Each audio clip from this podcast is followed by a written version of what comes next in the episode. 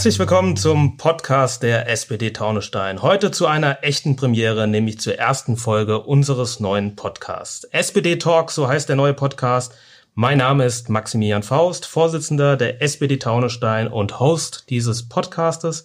Wir wollen uns in diesem Format mit spannenden Persönlichkeiten rund um Taunusstein austauschen, mit Menschen aus Kultur, aus dem Vereinsleben, aus der Politik, der Taunussteiner Gesellschaft und mit ihnen über das Taunussteiner Stadtleben sprechen. Was bewegt die Menschen? Was macht Taunusstein aus? Und mein erster Gast, der mir heute gegenüber sitzt, ist Martin Rabanus, Mitglied des Deutschen Bundestages und Vertreter, unser Vertreter in Berlin und vor allem Taunussteiner Bürger. Lieber Martin, schön, dass du da bist, schön, dass du die Zeit nimmst und schön, dass du heute mein erster Gast in unserem neuen Podcast bist. Ja, herzlichen Dank, Max, für die Einladung. Ich freue mich sehr und bin ganz gespannt auf unser Gespräch. Du bist ja ein echtes, bekanntes Gesicht in Taunusstein. Die Menschen, vor allem auch in der SPD, die kennen dich sehr, sehr gut. Immerhin gehörst du dem Deutschen Bundestag, ich glaube schon seit 2013 an. Was die wenigsten aber über dich wissen ist, du spielst Badminton, richtig? Und du hattest da auch in der Vergangenheit, glaube ich, eine ziemlich arge Verletzung noch vor kurzem, vor einigen Wochen. Und ähm, ich glaube, du hast dir die Achillessehne gerissen, war nicht so schön. Wie geht's dir? Läuft's wieder gut? Ja, im wahrsten Sinne des Wortes läuft wieder ganz gut. Ähm, das war in der Tat ein bisschen unglücklich, um das mal ganz vorsichtig zu formulieren. Ich habe tatsächlich früher sehr viel und auch gar nicht so schlecht Badminton gespielt. Na, und dann ähm, ein bisschen zu viel Gas gegeben im letzten Herbst und dann hat das einen Knall durch die Halle gemacht. Äh, es ist wirklich erstaunlich, wie lange das dauert, bis das wieder gut ist. Es ist immer noch nicht so wie vorher, aber ich bin zufrieden. Die Ärzte haben super Arbeit gemacht. Alles ist schick. Das hört sich gut an. Aber Badminton soll jetzt nicht der Anlass von unserem Podcast sein, aber ich habe dich, wie gesagt, vor einigen Tagen, Wochen noch auf Krücken gesehen und habe mir gedacht, das muss ich jetzt erstmal fragen, wie es dir da geht. Und ich als alter Handballer kenne das, wie das mit Verletzungen ist. Aber wie gesagt, wir wollen heute eigentlich ja über was anderes reden, nämlich über Corona, Covid-19. Du als Bundestagsabgeordneter auch eine ganz spezielle Zeit, so eine Zeit, die man wahrscheinlich auch nicht so häufig erlebt, erlebt zum Glück. Und ähm, deswegen auch meine Einstiegsfrage in dem Podcast. Ja, wie erlebst du denn die letzten Woche? Wie erlebst du die aktuelle Zeit? Ähm, wie hat sich denn dein Alltag aufgrund von Covid-19 geändert? Ja, das die ganzen Regeln, die wir jetzt im Zusammenhang mit der Corona-Bekämpfung ähm, ja uns aufge aufgegeben haben, uns selbst aufgegeben als Gesellschaft, so Distanz halten, ähm, eher zu Hause bleiben und so, die gelten für uns Bundestagsabgeordnete natürlich ganz genauso. Ähm, und das ist schon ein komisches Gefühl. Ne? Also ich bin ein Mensch, der ist gesellig, der braucht das auch. Ich muss raus, ich brauche die Menschen um mich herum. Ich will auch im politischen wie im privaten bin ich noch nie ein Eigenbrötler gewesen. Und jetzt ist man doch ziemlich auf sich zurückgeworfen. Das ist schwierig, ähm, ungewohnt und das ist etwas, was ich auch nicht äh, meine neue Normalität nennen werde, wie meine neue Normalität nennen werde, sondern wir sind in der Übergangsphase, bis wir das Ding medizinisch im Griff haben. Äh, und dann will ich, dass wir die Freiheiten alle wieder genießen können äh, und das vielleicht sogar doppelt, wenn der Käse vorbei ist. Ja, Stichwort Freiheiten, da kommen wir auch, glaube ich, gleich nochmal dazu, weil mich das natürlich auch aus politischer Sicht interessiert, wann wir hoffentlich wieder zu einem normalen Leben äh, zurückfinden können. Aber schauen wir nochmal auf deine Situation, äh, Covid-19 und Corona in deinem alltäglichen Business, in deinem alltäglichen Leben. Äh, du hast ja auch einige Mitarbeiter hier vor Ort in Taunusstein. Du hast dein Wahlkreisbüro hier. Ähm, ich glaube, drei oder vier Mitarbeiter sogar. Das heißt, du hast da auch eine Führungsverantwortung als Bundestagsabgeordneter. Wie gehst du damit um? Ähm, schickst du deine ganzen Mitarbeiter in das Homeoffice? Wie muss ich mir das vorstellen? Also wir haben zunächst mal auch ziemlich radikal gesagt, bis wir ein bisschen besser einschätzen können, was, wie, wie gefährlich eigentlich der, dieser Coronavirus ist, ähm, machen wir auch da lieber ein paar Tage zu viel äh, Homeoffice und äh, lieber ein bisschen zu viel zu als zu wenig. Deswegen am Anfang erstmal alle ins Homeoffice, also ins mobile Arbeiten geschickt. Ähm, das geht auch ganz gut, weil wir mit mobilen Endgeräten sowieso gut ausgestattet waren, haben noch zwei Laptops dazu geholt, dann ging das noch besser. Ähm, aber wir haben dann natürlich auch geguckt, wie ist die Arbeitssituation am besten, wie sehen Risikolagen tatsächlich aus. Und jetzt haben wir es inzwischen so, dass meine, mein Team in Berlin, äh, wir haben was so gemacht, dass sie wieder ganz normal im Büro sind, aber jeder in einem eigenen Raum. Ich habe glücklicherweise genug Büros, um alle Mitarbeiter in einem eigenen Büro unterzubringen. Und hier in Taunusstein im Wahlkreisbüro haben wir es so gemacht, dass das Sekretariat eigentlich ganz normal besetzt ist äh, und eine Mitarbeiterin, die auch zwei kleine Kinder hat und keine Kinderbetreuung im Moment, weil die Kindergärten zu haben, die macht im Prinzip Homeoffice und äh, flüchtet gelegentlich mal ins Büro. Einmal, einmal die Woche äh, ist sie hier, was ihr gut tut, äh, weil das natürlich eine super anstrengende Geschichte ist für alle, die arbeiten müssen im Homeoffice und Kinder betreuen müssen und noch dafür sorgen müssen, dass der Laden privat läuft. Das ist schon wirklich, das ist ein Haufen Arbeit, höchster Respekt für die, die das machen.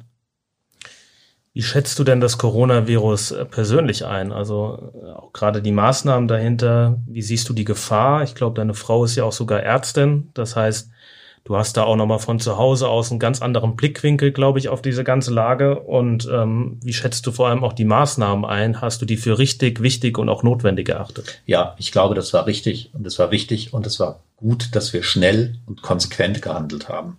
Es gibt ja Leute, die sagen, ja, ihr hättet das noch früher machen müssen, weiß ich nicht. Auf jeden Fall war klar, in dem Moment, in dem wir gesagt haben, wir müssen etwas tun, auch mit Blick ins europäische Ausland. Äh, wir wollten um jeden Preis verhindern, dass wir Bilder haben wie in Italien, wo die Armee mit Lastern kommen musste, um die Särge abzutransportieren, dass wir Bilder kriegen wie in Frankreich, Bilder kriegen wie in Spanien oder in anderen Ländern, jetzt zuletzt äh, äh, auch in den Vereinigten Staaten. Ähm, und deswegen musste da radikal gehandelt werden. Ähm, der Erfolg gibt uns auch recht. Wir haben in Deutschland, glaube ich, jedenfalls was das Medizinische angeht, sind wir gut durch diese Krise durchgekommen. Wir haben eine niedrige Sterblichkeit. Ähm, wir haben nicht die Situation gehabt, dass unser Gesundheitswesen überlastet ist. Und wir haben die glückliche Situation, dass wir eine super funktionierende Konjunktur hatten, dass wir sparsame Haushaltsführung in den öffentlichen Haushalten hatten und deswegen auch genug Geld, um diese Krise auch wirtschaftlich durchzustehen. Also alles in allem war es richtig, konsequent zu handeln und genauso richtig ist es jetzt Schritt für Schritt äh, wieder von diesen harten Maßnahmen zurückzugehen. Okay. Ähm ja, das ist natürlich eine, eine spannende Frage, wie gefährlich. Ich glaube, dass wir Corona als sehr gefährlich einstufen. Ich glaube, da kannst du selbst auch berichten, ähm, wie, wie aggressiv dieser Virus sein kann. Äh, manchmal in manchen Fällen glaubt man, er überträgt sofort sich auf alle, die im Raum befinden. Und dann gibt es andere Fälle, da weiß man auch nicht. Da ist irgendwie am Ende gar keiner von infiziert. Ähm, ist auf jeden Fall ein bisschen strange. Ähm, wenn man jetzt mich natürlich fragt, wie ich das sehe mit der Corona-Krise, dann äh, bin ich da auch irgendwo ein bisschen zwiegespalten. Ich glaube, dass die Maßnahmen wirklich wichtig und richtig waren. Ich glaube aber auch, dass die Debatte, die jetzt geführt wird, auch um diesen Shutdown, Lockdown oder wie auch mal, wie auch immer man ihn nennen mag, natürlich jetzt auch schon ähm, sich die Frage stellen muss, war, war das wirklich so lange auch notwendig? Ich glaube, diese Frage ist richtig, äh, dass man sie sich stellt. Ähm, es gab ja auch in Deutschland immer diese Debatte ähm, oder so eine komische Debatte, ist man an oder mit Corona gestorben? Ich finde diese Debatte sehr schwierig weil sie am Ende immer so einen ethischen Konflikt aufmacht, weil wenn man die Frage sich stellt, äh, okay, da ist jemand wohl nur mit Corona ges äh, gestorben und nicht an Corona, dann geht da oder klingt da immer so ein bisschen der Sound mit, ähm, der wäre ja eh irgendwann gestorben, was, was natürlich völlig falsch ist und meines Erachtens auch eine falsche Sichtweise einnimmt. Aber trotzdem die Frage ist, ob der Shutdown wirklich so lange sinnvoll war, gerade in dem Verhältnis wenn man, wenn man sich anschaut, ähm, diese, diese Zahlen. Auch nicht unbedingt die Frage, ob die jetzt an oder mit Corona, sondern einfach generell. Ich glaube, ich habe hab mal nachgeguckt und recherchiert. Letztes Jahr sind in Deutschland 980.000 Menschen gestorben, ähm, egal an was oder mit äh, durch welche Ursachen. Ich glaube, wir reden jetzt von sieben oder 8.000 Corona-Toten, egal ob an oder mit. Und das spielt eigentlich in der Wissenschaft auch gar nicht so eine große Rolle. Ähm, und die die Frage ist dann einfach die Verhältnismäßigkeit, ähm, was man damit trotzdem in so einem Land auf der ganzen Welt anrichtet. Ähm, ohne das jetzt werten zu meinen, aber das ist, glaube ich, schon die richtige Frage, die man sich an der Stelle ähm, stellen muss, oder? Ja, aber das ist zum Beispiel schwierig mit der Frage der Prävention. Ne? Ja. Also wie viele wären denn gestorben, hätten wir das nicht gemacht? Genau. Wären wir dann auch bei 30.000, bei 40.000, wären wir wie bei den, den Vereinigten Staaten bei 80 oder 90.000? Also dieses äh, hättest wäre, wenn, ähm, hätte, hätte Fahrradkette, hat mal jemand gesagt. Ähm, sehr deswegen, bekannter im Übrigen. Sehr ne? bekannter im Übrigen, ja. Und so, und deswegen war das schon wichtig, das so zu machen und ähm, auch einfach zu lernen jetzt über dieses Virus. Ich glaube persönlich, dass das so dramatisch ansteckend gar nicht ist. Also ich kenne Fälle, da sind in der Familie zwei erkrankt und zwei nicht. Ja, warum denn nicht? Ähm, aber das ist doch genau das Problem. Ähm, wir, wir wissen noch zu wenig medizinisch darüber. Und genau um die Zeit zu kriegen, um erstens das Gesundheitswesen zu ertüchtigen, wir haben die Intensivbettenkapazität verdoppelt von 25 auf 50.000. Das ist so viel wie in ganz Südeuropa zusammen. Also es ist auch echt gut, mal in Deutschland zu leben, weil wir hier auch wirklich ein starkes System haben. So, aber zurück, wir müssen über dieses komische Virus mehr lernen um es besser einschätzen zu können, um endlich dann eine Medik Medizin und einen Impfstoff zu haben. Dann, um die Frage mal vorwegzunehmen, das Leben wie vorher, vor Corona, werden wir erst haben, wenn wir den Impfstoff haben und das flächendeckend. Bis dahin müssen wir gucken, äh, wie wir mit sinnvollen ähm, Vorsichts- und Schutzmaßnahmen äh, äh da durchkommen. Ja.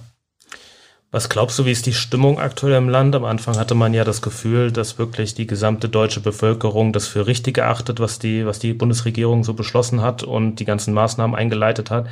Ich habe jetzt persönlich so das Gefühl, in den letzten zwei, drei, vier Tagen oder innerhalb der letzten Woche, dass so ein bisschen die Stimmung kippt, glaube ich. Ähm, dass die Leute sich nach Lockerungen sehen, die Leute wollen wieder raus, die Leute können das vielleicht auch nicht mehr zu Hause sein.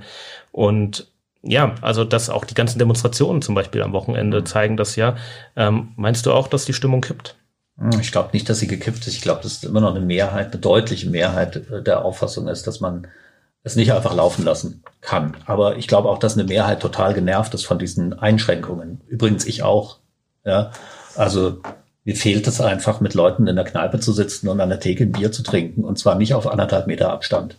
Das, das ist so. Also ich kann da jeden verstehen, der sagt, hey, lasst mir doch mal die Ruhe. Ich will jetzt, dass es vorwärts geht. Aber alle, oder sagen wir andersrum, die aller, allermeisten schalten im zweiten Schritt auch das Gehirn wieder an und sagen, okay, es hat doch einen Sinn.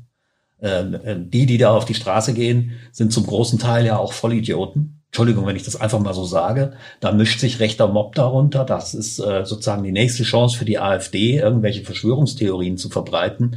Ähm, und, und, und da jetzt irgend so eine komische Melange anzurühren von Unzufriedenheit, Wutbürgertum und sonst was.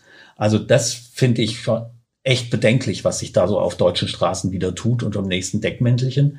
Aber nochmal, wir müssen gucken, dass wir übertriebene ähm, äh, Sanktionen oder Einschränkungen wieder loswerden. Und das passiert doch auch. Die Kultureinrichtungen machen wieder auf, die Restaurants machen wieder auf, die Kinos in Hessen sind schon wieder offen, die Schulen fangen langsam an, äh, wieder vernünftig zu arbeiten, die Hochschulen fangen wieder an, die Großbetriebe fahren ihre Produktion wieder hoch bis hin zur Autoindustrie. Also es ist ja nicht so, dass nichts passiert. Ähm, aber es muss eben Stück, Stück für Stück und maßvoll und mit Verantwortung gehen. Oder? Wie ist das hier in Taunusstein? Wie nimmst du das Leben wahr? Die Geschäfte, die äh ja, die Situation ist eigentlich, ähm, natürlich, sie ist angespannt. Ähm, hier krieg, ich kenne viele Gastronomen, viele Kleinunternehmer in Taunusstein, die tun sich echt sehr, sehr schwer. Die kämpfen und ähm, bringen aber auch die nötige Innovation mit. Also es ist echt ähm, auch schön zu sehen, wie man auch so eine Krise vielleicht als Chance nutzen kann, wie schnell man einen Lief Lieferdienst plötzlich auf die Beine stellt. Ähm, ist sehr schön zu sehen. Aber ich glaube, gerade für viele Gastronomen, für viele Kleinunternehmer, aber auch für viele Familien, die plötzlich ihre Kinder zu Hause rumturnen haben, ist es echt eine schwierige Situation. Und ähm, ja, aber es lockert sich jetzt wieder. Also ich habe das Gefühl, die Leute wollen regelrecht raus. Wenn man sich mal die Eisdielen der letzten ja. Woche in den Taunstein anschaut, dann ja. sieht man das. Ähm, dann weiß man auch genau, warum man die Eisdielen erstmal nicht aufgemacht hat, ähm, im ja. Übrigen. Aber ich war jetzt zum Beispiel am Wochenende, habe auch die Chance wieder genutzt, in ein Restaurant zu gehen und ähm, ich erlebe trotzdem Bürgerinnen und Bürger, die da sehr behutsam mit umgehen ja. und ähm, mit sehr viel Vorsicht auch umgehen, ähm, aber trotzdem natürlich einfach diesen Drang nach draußen jetzt wieder suchen, was ich auch völlig verstehen kann. Ja. Schauen wir mal auf die SPD in diesem Zusammenhang, auch was die Corona-Krise anbelangt. Ich finde, dass unsere Partei, da wirst du mir wahrscheinlich zustimmen, Martin, einen richtig guten Job auch in den letzten Monaten gemacht hat in dieser Krise. Und ich habe auch immer wieder gesagt, was ein Glück haben wir eigentlich gerade, dass wir gerade von diesen beiden großen Parteien regiert werden äh, und nicht von einer anderen kleineren Partei. Du hast es eben mal kurz in, in den Mund genommen. Ich will auch nicht wissen, was da, was da für Entscheidungen getroffen wären in so einer wichtigen Zeit für Deutschland und dass wir jetzt gerade die Regierungsverantwortung haben. Wir haben Milliardenpakete auf dem, auf dem, in den Ring geworfen, quasi, um, was weiß ich, Massenarbeitslosigkeit zu sich äh, äh, zu verhindern wir fahren eine absolut souveräne Krise auch im Vergleich zu, im internationalen Vergleich. Und ähm, Wir versuchen einfach Unternehmen zu helfen, großen Unternehmen, kleinen zu Unternehmen zu helfen. Und wir haben hier mit Olaf Scholz, glaube ich, und Hubertus Heil zwei echte Vorreiter in dieser Krise, die Verantwortung für dieses ganze Land übernehmen. Und trotzdem schafft die SPD es nicht, ähm, irgendwie in der Wählergunst zu punkten. Was glaubst du, woran liegt das, Martin? Also erstens stimme ich dem zu. Ich finde, dass der sozialdemokratische Teil der Regierung echt guten Job macht. Ich würde mir ein bisschen mehr wünschen von dem christdemokratischen Teil, insbesondere von dem ähm, Wirtschaftsminister Peter Altmaier. Ähm, nur Eingeweihte kennen den Namen überhaupt noch. Alle anderen haben bereits vergessen, dass es den gibt. Das ist eigentlich, das ist einfach echt schräg. Ähm, aber äh, Olaf Scholz, Hubertus Heil, Franziska Giffey, die machen alle einen wirklich guten Job. Ähm, und trotzdem zahlt es nur wenig bei der SPD ein. Haben jetzt bei der letzten Umfrage sind wir auf 18 Prozent gestiegen. Das kann natürlich nicht zufriedenstellen in der Situation. Ich glaube, es hat damit zu tun, dass äh, viele einfach die Regierungsmitglieder als Regierungsmitglieder und nicht in erster Linie als Sozialdemokraten wahrnehmen. Ich glaube, das ist der, der, der Kern eigentlich. So das, was wir vor drei Jahren auch taktisch diskutiert haben. Wie kann man eigentlich als Juniorpartner in der großen Koalition Profil gewinnen? Oder geht nicht alles mit der Chefin nach Hause, mit der Merkel, so wie wir das ja in den Wahlen vorher erlebt haben? Ähm, was das Parteitaktische angeht, glaube ich, muss man festhalten, ähm, die Regierungsmitglieder mit SPD-Parteibuch machen einen super Job und es zahlt bei der CDU-Kanzlerin ein. Das ist ganz grob verkürzt meine Analyse. Ähm, und äh, das ist etwas, womit wir noch nicht gelernt haben, umzugehen als aus Parteisicht. Damit sprechen wir auch einen ganz wichtigen Punkt an, das Thema Wählergunst, ähm, Parteitaktiken. Ähm, was glaubst du, was spielt da die Bundestagswahl, die anstehende Bundestagswahl oder der Bundestagswahlkampf für eine Rolle? Wir sehen das in den USA, welches Negativbeispiel ähm, oder welche Negativbeispiele das auslösen kann. Ähm, welche Rolle spielt die Bundestagswahl gerade jetzt in der Krise? Ich kann das noch nicht beurteilen. Ich glaube, das wird ganz wesentlich davon abhängen, wie die nächsten Monate verlaufen. Und ob wir nächstes Jahr um diese Zeit, die Bundestagswahl wird ja nächsten September sein, also September 2021, und ob wir nächstes Jahr um diese Zeit noch in der Krise drin sind oder ob wir im Grunde genommen dann durch sind. Daran wird ganz viel sich, sich sozusagen entzünden oder, oder entscheiden. Das, glaube ich, kann man noch gar nicht richtig beurteilen. Ich kann noch nicht mal richtig beurteilen, wie das sich auswirken wird auf die Kommunalwahl, die wir auch in Hessen haben im März nächsten Jahres ist ja Kommunalwahl. Da werden auch die Taunussteinerinnen und Taunussteiner zur Wahlurne gebeten, das erste Mal. Auch das ist eine spannende Frage. Wo stehen wir denn da eigentlich? Und ähm, wie ähm, wird sich das auswirken? Hast du da ein Gefühl für, was äh, als Taunussteiner SPD-Vorsitzender in Bezug auf die Kommunalwahl? Es ist natürlich schwierig. Ähm, wir werden jetzt auch unangenehme Themen, glaube ich, in Taunusstein führen müssen. Ähm, ich weiß nicht aktuell, was das auch für eine finanzielle Rolle spielen wird, die ganze Corona-Krise, was die, was die Kommune, Kommune anbelangt. Wir werden hier natürlich diskutieren müssen, es wird definitiv ein finanzielles Loch entstehen. Ich glaube, das kann man jetzt schon sagen. Ähm, die Frage ist halt, wie groß das wird und wie kann man das entsprechend auch wieder füllen, beziehungsweise wie kann man das mit politischen Maßnahmen auch ähm, handeln einfach. Ähm, ich habe jetzt gehört, ähm, also die, die Gewerbesteuer ist momentan noch, noch sehr ungewiss, was das für eine Auswirkung haben wird. Ähm, die letzte Quartalzahl oder die erste Quartalzahl hat da jetzt noch kein Horrorszenario ähm, dargestellt. Aber die Krise wird definitiv auch in Taunusstein ankommen. Sie wird verzögert ankommen. Und ähm, wir werden über solche Dinge sprechen müssen, wie die Aussetzung unserer Nachhaltigkeitssatzung, damit eine Grundsteuer B nicht in immens hohe Höhen schießt. Und ähm, Natürlich, wir werden ähm, hier in Taunusstein auch andere Themen diskutieren müssen. Ähm, Taunstein, das Leben in Taunstein geht, trotz, geht ja trotzdem weiter. Und wir werden mit Sicherheit auch ein, ein, ein Leben ohne Corona irgendwann wieder haben. Und beziehungsweise, und die Zeit, die wir jetzt haben, müssen wir gucken, wie wir sie sinnvoll überbrücken können und trotzdem mit angepassten Maßnahmen hier agieren können. Wir werden große Themen haben wie die Citybahn, wir werden große Themen haben wie die Baulandentwicklung, der soziale Wohnungsbau, die gehen ja nicht, die hören ja nicht auf, nur weil, nur weil Corona da ist. Und ähm, das ist ganz, ganz wichtig, dass die Bürgerinnen und Bürger gerade in so einem Wahlkampf, auch in Taunusstein, bei so einer wichtigen Kommunalwahl, genau auch solche Themen trotz Corona ähm, auf dem Fokus, in den Fokus holen, weil ähm, damit entscheidet der Bürger quasi die Richtung auch der nächsten fünf Jahre auch von Taunusstein. Und das darf man sich an der Stelle auch auch wenn das Thema Corona natürlich alles überlagert, darf, darf das, ähm, äh, dürfen solche Themen nicht in den Hintergrund rücken. Deswegen ist die inhaltliche Arbeit deswegen auch sehr, sehr wichtig, wie ich finde. Ja, wenn wir mal ähm, bei Corona ähm, schauen, wir haben jetzt gerade viel über die SPD geredet, ähm, auch was die Wählergunst, was die Kommunalwahlkämpfe, was den Bundestagswahlkampf anbelangt. Ähm, was glaubst du, kann diese Krise auch für eine Chance mit sich bringen? Also ähm, viele sagen ja auch immer, das erwarten wir ja sogar auch von der von den Unternehmen, nutzt das auch als eure Chance, nutzt das vielleicht auch für Innovation. Was glaubst du, wie kann die Krise auch einen ganzen, eine ganze Welle an innovativen neuen Ideen, an digitalen, wie ein digitaler Motor wirken für ein ganzes Land wie Deutschland? Ja, es sind, glaube ich, vor allen Dingen zwei Sachen, die man auch lernen kann. Das eine ist, dass man auch mal entschleunigen kann. Also wir vor der Krise immer schneller mussten sich alle Dinge drehen und äh, sozusagen wir haben diese diese diese Geschwindigkeit äh, in den Abläufen auch gebraucht und haben geglaubt, dass es nur so geht, äh, aber es geht auch anders. Das haben wir auch gemerkt, dass es auch alles mal ein bisschen ruhiger ist und dass man vielleicht auch mal ein bisschen in Relation setzt, was wichtig und was nicht wichtig ist.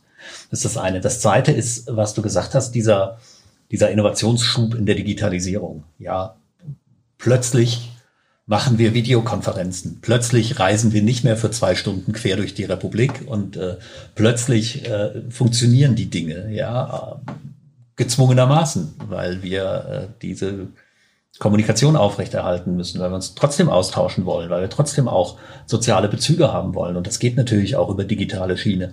Da tut sich eine ganze Menge. Das finde ich auch gut. Und das wird sicherlich auch positiv bleiben und wenn wir schlau sind, behalten wir davon auch einiges bei. In der Schule, in der Hochschule, in den politischen Abläufen, in den Wirtschaftsabläufen. Ähm, da, da tut sich eine Menge, finde ich gut. Gut, Martin, schauen wir nochmal auf dich persönlich. Ich glaube, du bist in Fulda geboren, richtig? Richtig. Wie bist du dann nach Taunusstein gekommen? Ja, ich bin erstmal nach Wiesbaden gekommen, weil ich meinen Zivildienst machen wollte.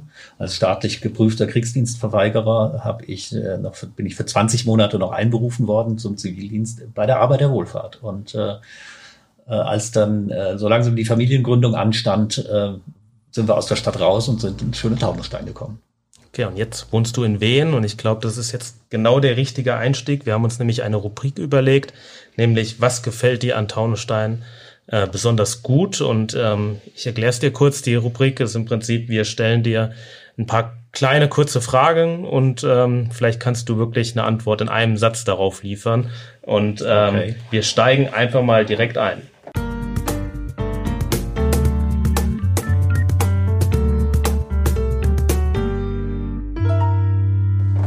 Was gefällt dir an Taunusstein besonders gut? Mir gefällt an Taunusstein besonders gut, dass es eine überschaubare, äh, angenehme Stadt ist, die aber auch kein Kuhkaff ist. Jetzt die Gegenfrage, was gefällt dir an Taunusstein überhaupt nicht? Manchmal ist es mir doch zu klein und ich würde gerne im Ballungsraum wohnen. Warum Wien? Weil es am schönsten ist. Wo ist dein Lieblingsrestaurant in Taunusstein? Auch in Wien. Äh, ich gehe sehr gerne zur Krone Split. Schönster Wahlkreistermin? Da gibt es natürlich ganz viele. Ähm, in Taunusstein habe ich eine ganze Reihe Besuche von diesen berühmten A-Promis in Wahlkämpfen gehabt. Frank-Walter Steinmeier war hier. Und besonders schön fand ich kurz vor der letzten Bundestagswahl den Besuch von Andrea Nahles hier vorne auf dem Nikolausplatz im Hana, am Hana Rathaus. Das war eine schöne, lebendige äh, Veranstaltung, die wir da gemacht haben. Wer wird im September 2021 zum Kanzler gewählt? Das werden wir zum gegebenen Zeitpunkt äh, sehen. Auf jeden Fall äh, wird es ein Sozialdemokrat sein sollen. Warum brauchen wir die Citybahn? Weil es ein echt wichtiges Stück Infrastruktur ist, äh, damit wir nicht nur aus Taunusstein, sondern auch äh, aus dem RTK insgesamt gut angebunden sind an den Ballungsraum. Das bringt mich gerade zum nächsten Thema, nämlich das Thema Fahrrad. Fährst du Fahrrad, Martin? Ja, ziemlich viel äh, und sehr gerne. Jetzt gerade auch Corona-bedingt muss ich dazu, nee, zwei, zwei Gründe. Erstens wegen des, äh, des der, der gerissenen Achillessehne, also so sprunghafte äh, Sportarten sind nix für mich äh, bisher nach wie vor. Deswegen fahre ich ganz gerne Fahrrad und weil man in Berlin damit sowieso am besten durch die Gegend kommt, fahre ich tatsächlich in Berlin fast nur Fahrrad. Warum spreche ich das an? Weil wir gerade in Taunusstein eine Initiative im Parlament gestartet haben, dass Taunusstein endlich mal entlang der A einen durchgehenden Radweg bekommt, nämlich von Neuhof bis Bleidenstadt und zudem auch einen Schnellradweg nach Wiesbaden über die Platte beziehungsweise über die eiserne Hand erhält. Ein ganz wichtiger Punkt, das ist uns jetzt gerade in der Corona-Krise auch aufgefallen, dass sehr viele Menschen wieder aufs Rad gestiegen sind. Ähm, ist ein regelrechter Radboom. Ähm. Ich habe jetzt gerade gehört, eine Freundin von mir wollte ein Fahrrad kaufen, neu, äh, ein E-Bike, hat zwei Monate Lieferzeit. Ich weiß nicht, wann es okay. das mal gegeben hätte, äh, vor, vor einigen Monaten noch. Und ähm, ist natürlich ein ganz, ganz wichtiger Punkt, dass Taunusstein sich auch in dieser Hinsicht mal gut entwickelt. Und das wird ja auch gerade von den Landesregierungen und der Bundesregierung entsprechend gefördert. Und Taunusstein hat da definitiv noch nach Nachholbedarf. Wenn man mal aus den kleineren Stadtteilen ähm, nach in, in die größeren Stadtteilen zum Einkaufen gefahren ist, dann weiß man, wie schlecht die Radwege sind. Oder beziehungsweise, wenn man einmal versucht hat, mit seinen Kindern entlang der A zu fahren, weiß man auch, welche äh, welche Ecken es gibt, die es da zu überwinden gibt. Das hat mich gerade nochmal daran erinnert, wie ich dich zur Citybahn gefragt habe, nämlich das Thema ÖPNV oder alternative Verkehrswege nee, ist, ist da ganz wichtig. wichtig. Vor allen Dingen an dieser an der an der A-Achse entlang. Also das ist echt eine Katastrophe. Das ist, gibt ein paar Abschnitte, die sind schön, die kann man super schön radeln und dann stehst du wieder auf dem Parkplatz oder auf der, auf der Durchgangsstraße. Also das ist schon, finde ich, eine super Initiative. Gut, Martin, kommen wir langsam auch zum Schluss. Wir haben jetzt schon, glaube ich, 26 Minuten auf der Uhr, ja. aber das ist eine gute Zeit. Und ähm, ich habe mir in der Vorbereitung auf diesen Podcast mal so ein paar Gedanken gemacht, was verbindet uns eigentlich? Mal abgesehen davon, dass wir beide SPD-Mitglied sind, dass wir die Gemeinsamkeit haben, dass wir zusammen im Kreistag sitzen in Bad Schwalbach und ähm, dass wir, glaube ich, zusammen auch einen Bootsführerschein haben. Korrekt. Ähm, dabei ist mir aber auch aufgefallen, dass wir beide, oder ich bin's aktuell, aber du warst auch schon mal SPD-Vorsitzender in Taunusstein. Und das bringt mich natürlich zu der entscheidenden, wichtigen und für mich persönlich auch interessanten Frage. Wie blickst du heute auf diese Zeit zurück, damals, wie du in Taunusstein SPD-Vorsitzender warst, wie du noch so richtig kommunalpolitisch hier in Taunusstein auch aktiv warst? Und wie hast du damals diese Zeit empfunden?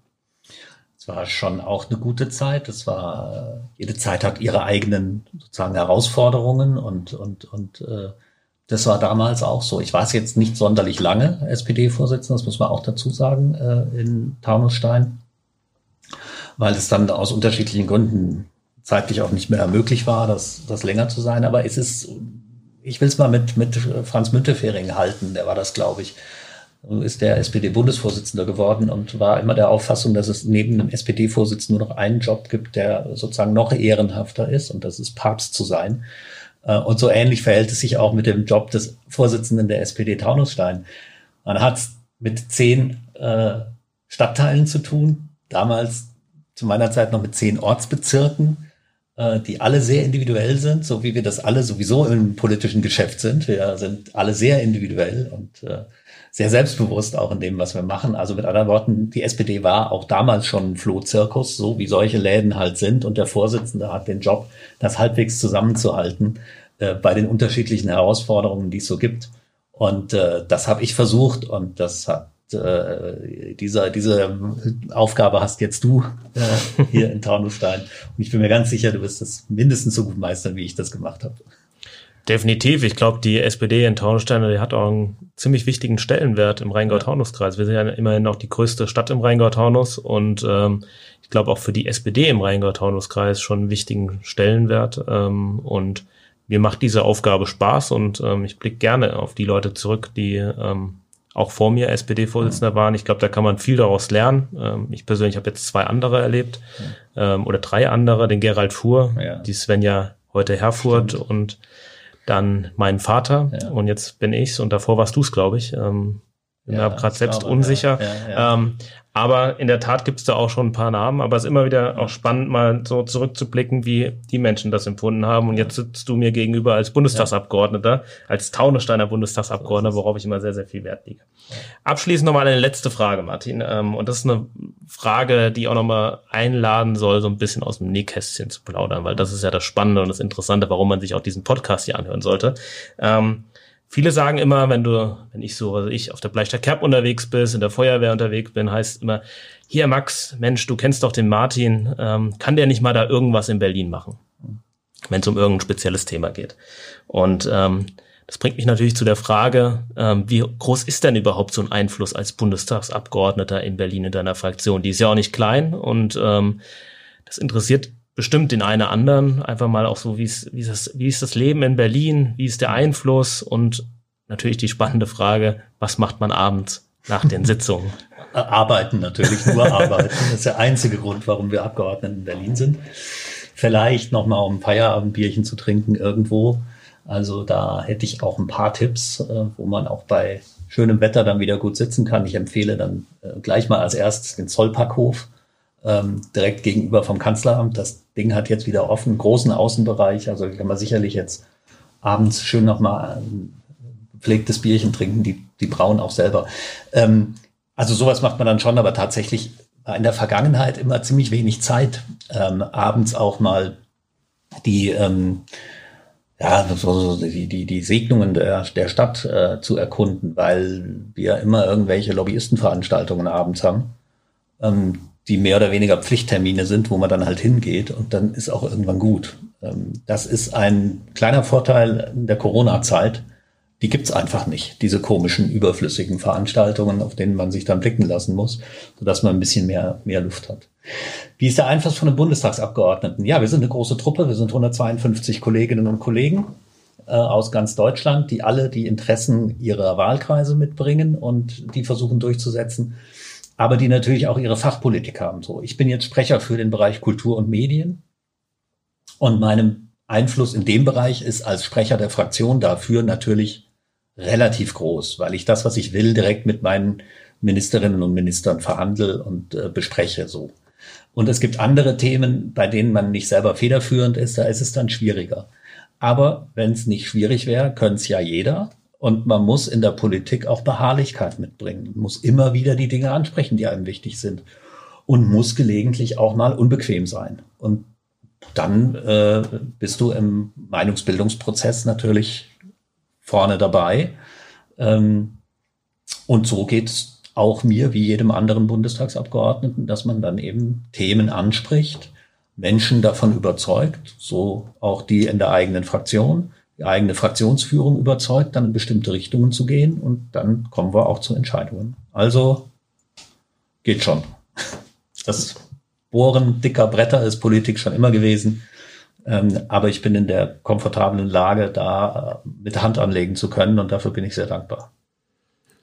Sehr gut, damit kommen wir zum Ende unseres Podcastes und ich glaube, wir, oder ich hoffe, dass wir irgendwann die Gelegenheit haben, auch deine Geheimtipps der, der Biergärten mal in Berlin gemeinsam zu testen. Sehr gerne. Und ähm, kommen damit zur ersten, äh, zum Ende der ersten Folge und ich glaube, ähm, eine schöne erste Folge mit dir, lieber Martin. Ähm, du hast uns einen schönen Einblick, zum einen in ein sehr ernstes Thema gegeben, was gerade, glaube ich, alle beschäftigt, nämlich das Thema Corona. Aber wir haben es trotzdem, glaube ich, geschafft, einen schönen Talk hier an den Start zu legen mit ein paar Randthemen, die wir einfach beleuchtet haben, konnten über Taunestein sprechen und auch über deine kleinen Nä äh, aus dem Nähkästchen plaudern aus deinem aus deinem Leben in Berlin und ähm, ja, ich freue mich, das war die erste Folge von unserem Podcast SPD Talk und wir werden jetzt einfach in regelmäßigen Abständen mit abwechselnden Gästen in das Gespräch kommen in diesem Format. Und ähm, ich danke fürs Zuhören. Vielen Dank, dass Sie dabei waren und vielen Dank an dich, lieber Martin, dass du unser erster Gast warst und freue mich schon wieder auf die nächste Folge.